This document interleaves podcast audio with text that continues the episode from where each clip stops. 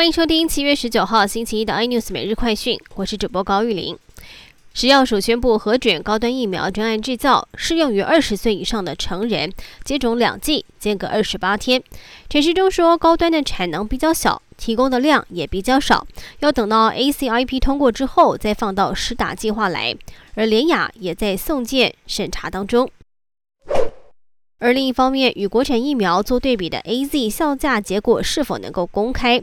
陈时中则是表示，由于还有其他厂牌需要比较结果，在出炉之前并不会公开。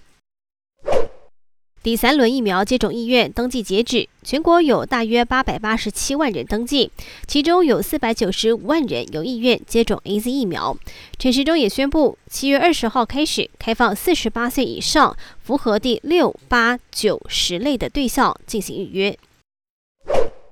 全台持续禁止内用，近来王品也被发现多家门市歇业，市场忧心，如果连餐饮龙头都撑不下去，台湾餐饮业危在旦夕。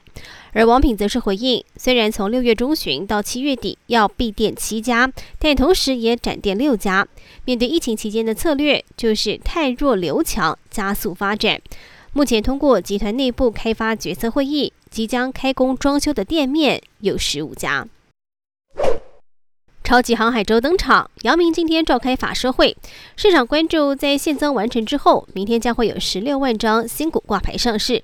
而万海明天将举办股东会，长荣则是在二十一号召开股东会，同时处置交易也期满出关，交易恢复正常。市场预期两家公司的股东会也将释出产业及营运的正面讯息。更多新闻内容请锁定有线电视八十八 MOD 五零四 iNews 最正晚报，或上 YouTube 搜寻。三零 i news，感谢台湾最大 podcast 公司声浪技术支持。